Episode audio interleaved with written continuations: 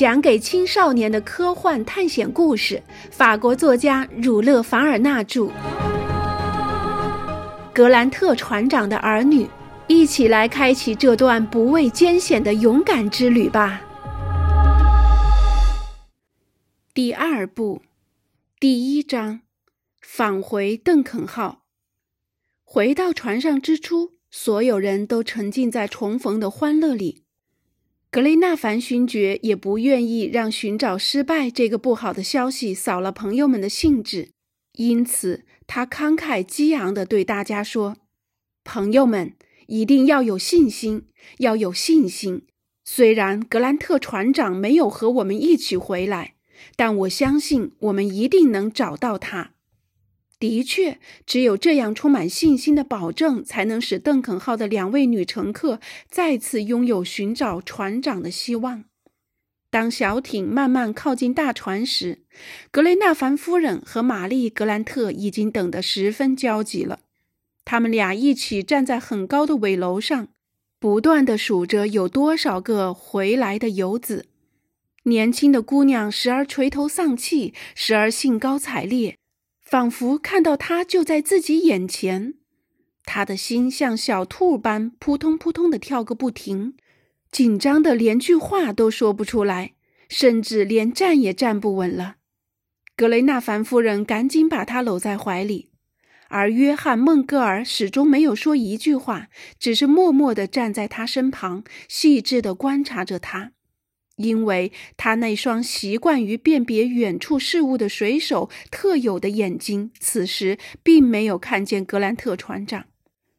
他来了，我的父亲来了，他正朝这边过来了。年轻的姑娘自言自语，小声地说着。但当小船逐渐靠近，她的幻想也随之变成泡影。大船距离归来的远征队员们已经不到一百英寸了。格雷纳凡夫人、约翰·孟格尔和泪眼汪汪的玛丽，他们的希望都彻底没有了。因此，格雷纳凡勋爵回到大船上说出的那一番让人颇感十足信心的话语，实在是如雪中送炭一般的及时啊！重逢之后，格雷纳凡夫人、玛丽·格兰特和约翰·孟格尔便听那些归来者讲述他们这次远征途上遇到的惊心险阻。首先，格兰纳凡勋爵告诉他们关于那份文书的全新诠释，并把这份功劳都归功于雅克·帕格尔那超乎常人的敏捷思维和聪明才智，还对他大大赞扬了一番。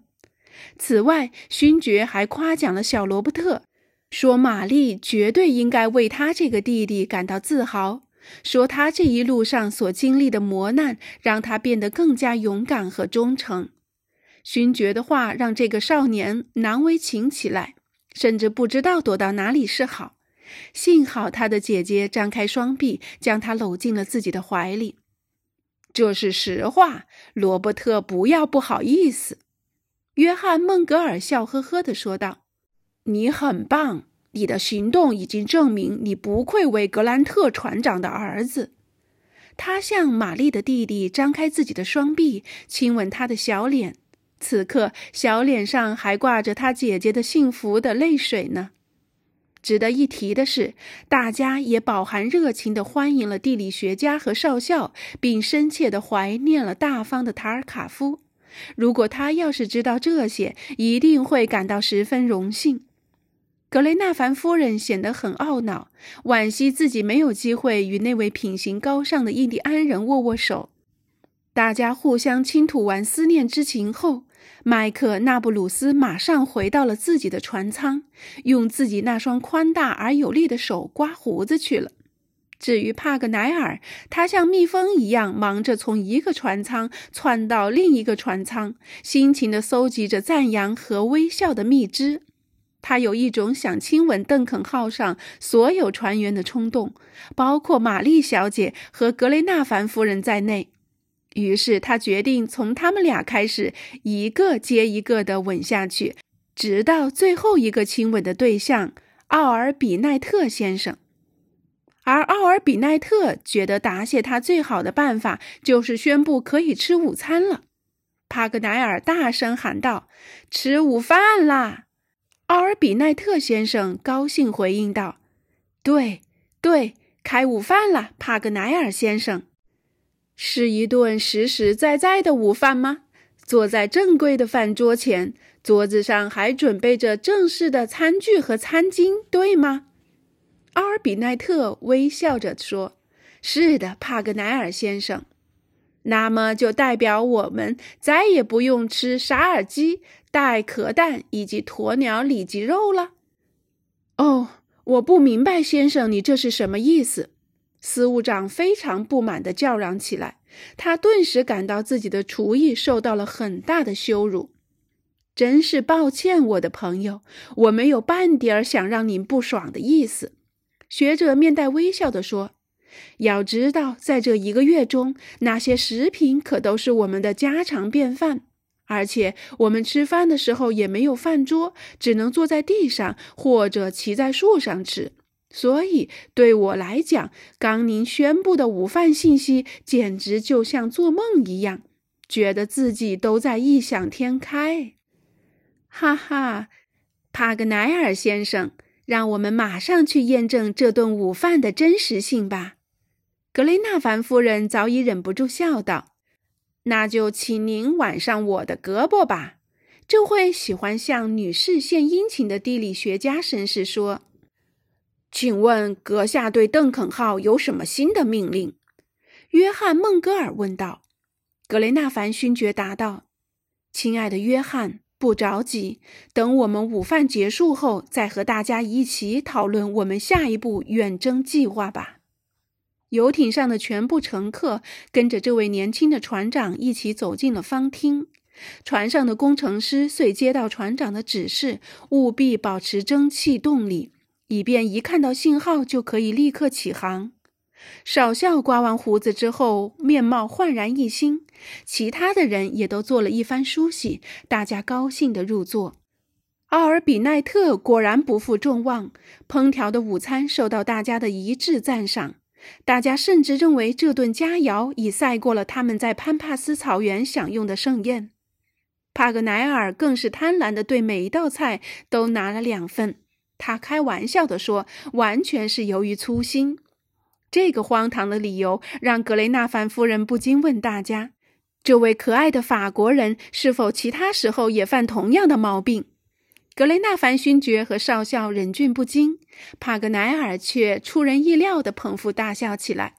他笑得很夸张，他以自己的信誉保证，在以后的旅行中再也不犯类似的荒谬错误。接着，他不会有兴趣地向大家讲了那件他自认为极倒霉的事情：误将葡萄牙语看成西班牙语，并深入学习卡莫安斯作品。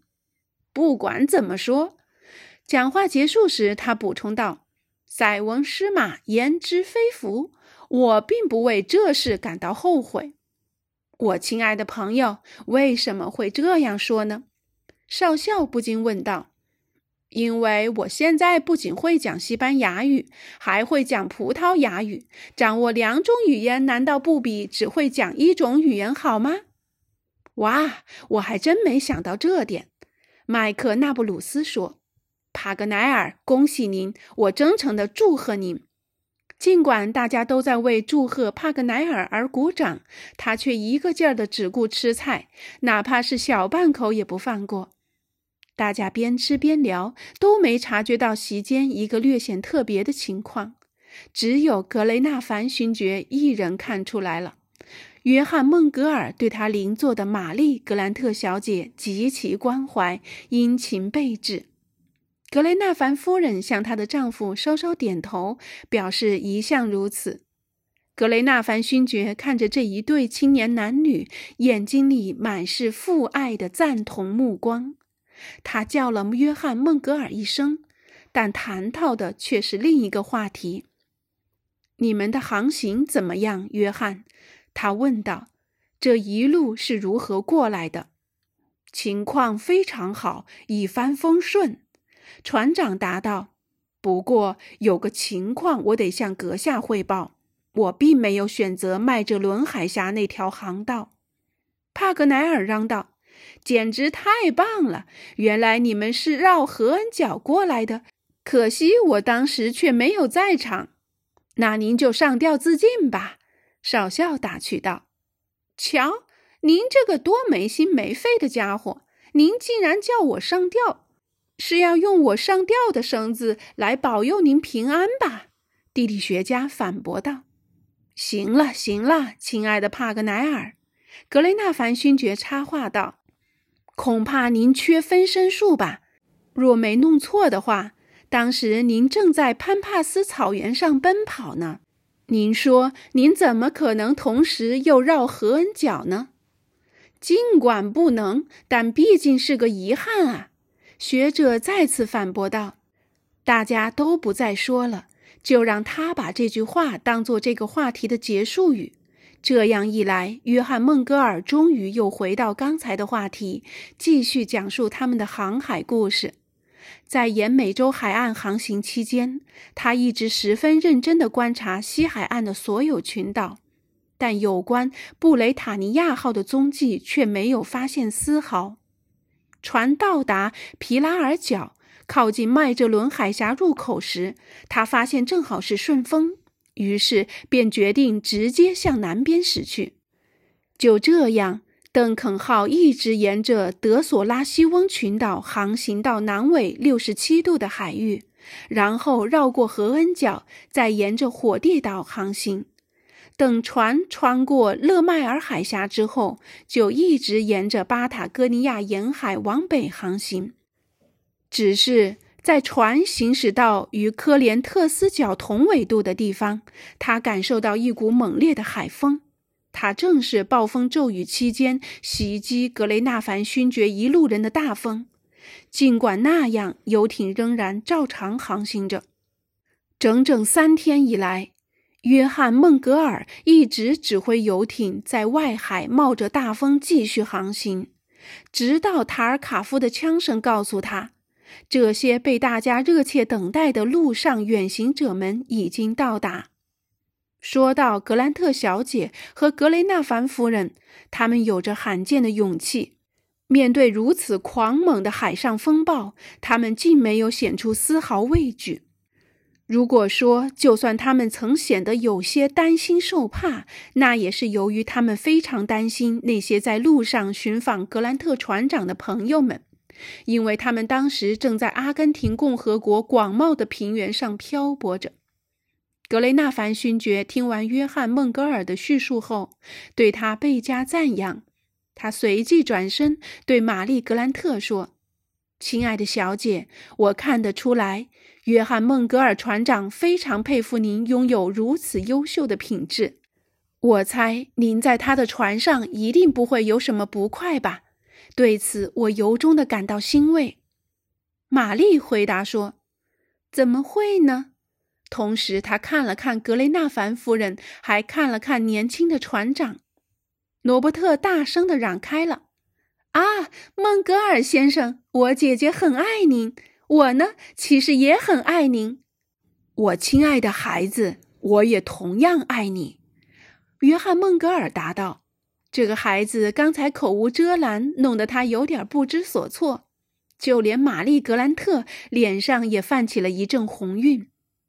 为了转移这个尴尬的话题，约翰·孟格尔又补充了一句：“他说，邓肯号航行的故事我已经说完了，请阁下也讲讲你们横穿南美洲大陆的详情，以及咱们小英雄的故事吧。”恐怕玛丽小姐和格雷纳凡夫人最喜欢听的就是这些故事了，因此格雷纳凡勋爵立即就讲了起来，以满足他们两个孩子似的好奇心。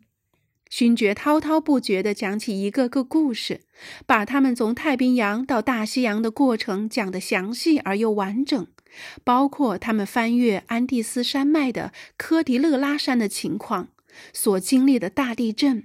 罗伯特的失踪过程，南美神鹰疯抢孩子的场面，塔尔卡夫那致命的一枪，以及在此过程中红狼的插曲，少年罗伯特那种自我牺牲的故事，还有曼努埃尔中士，凶猛的洪水，稳壁树上的避难处，树上熊熊燃烧的大火，风雨交加的雷电，凯门鳄，肆意的飓风，大西洋沿岸之夜等等，各种各样曲折的细节，令人愉快的，让人胆战的，都从勋爵的口中娓娓道来。